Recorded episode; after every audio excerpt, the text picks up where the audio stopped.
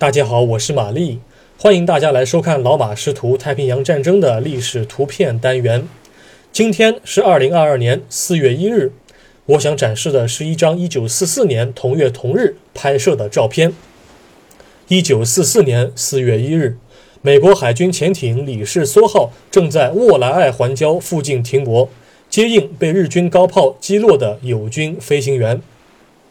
沃莱爱环礁位于加洛林群岛。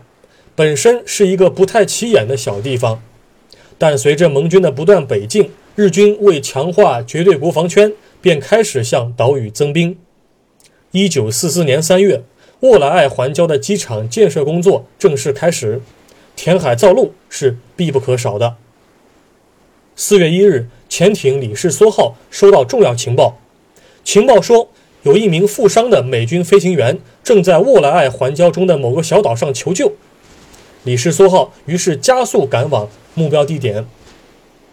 负伤的美军飞行员叫做约翰·加文，海军少尉军衔，隶属于美国海军第八舰载战斗机中队。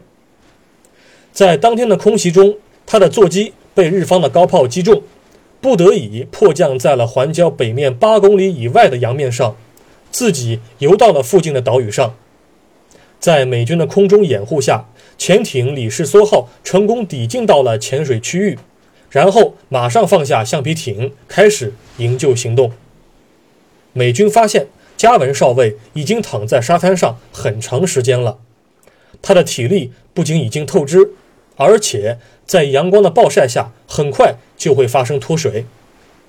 美军放下橡皮艇后，便主动用缆绳将其系在潜艇上。防止被海浪吹到地平线的另一侧。这个时候，另外有一架美军的海鸥水上侦察机，它也来凑热闹。但是不巧的是，这架飞机在水面降落的时候，不小心把之前系的缆绳给崩断了。好不容易上岸的艇员不得不与潜艇重新系了一条新的缆绳，这才把飞行员弄到了潜艇上。照片中，水手们都光着膀子在甲板上干活。尽管有人在五零倍近七十六毫米舰炮的站位上，但是我感觉大家的心思都放在了飞行员身上。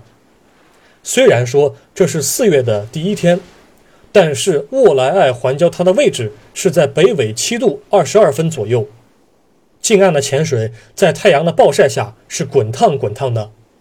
而根据对比其他照片得知，潜艇停在了离岸一百多米的距离上，艇首处于日军轻重武器的射程之内。若是没有制空权和有机的扫射，这艘美军潜艇的命运将会十分的悲惨。本照现在收录于美国国家海军航天博物馆中，官方编号为二零零七点零八四点零零幺点幺七幺。感谢您收看今天的节目，我们过几天再会。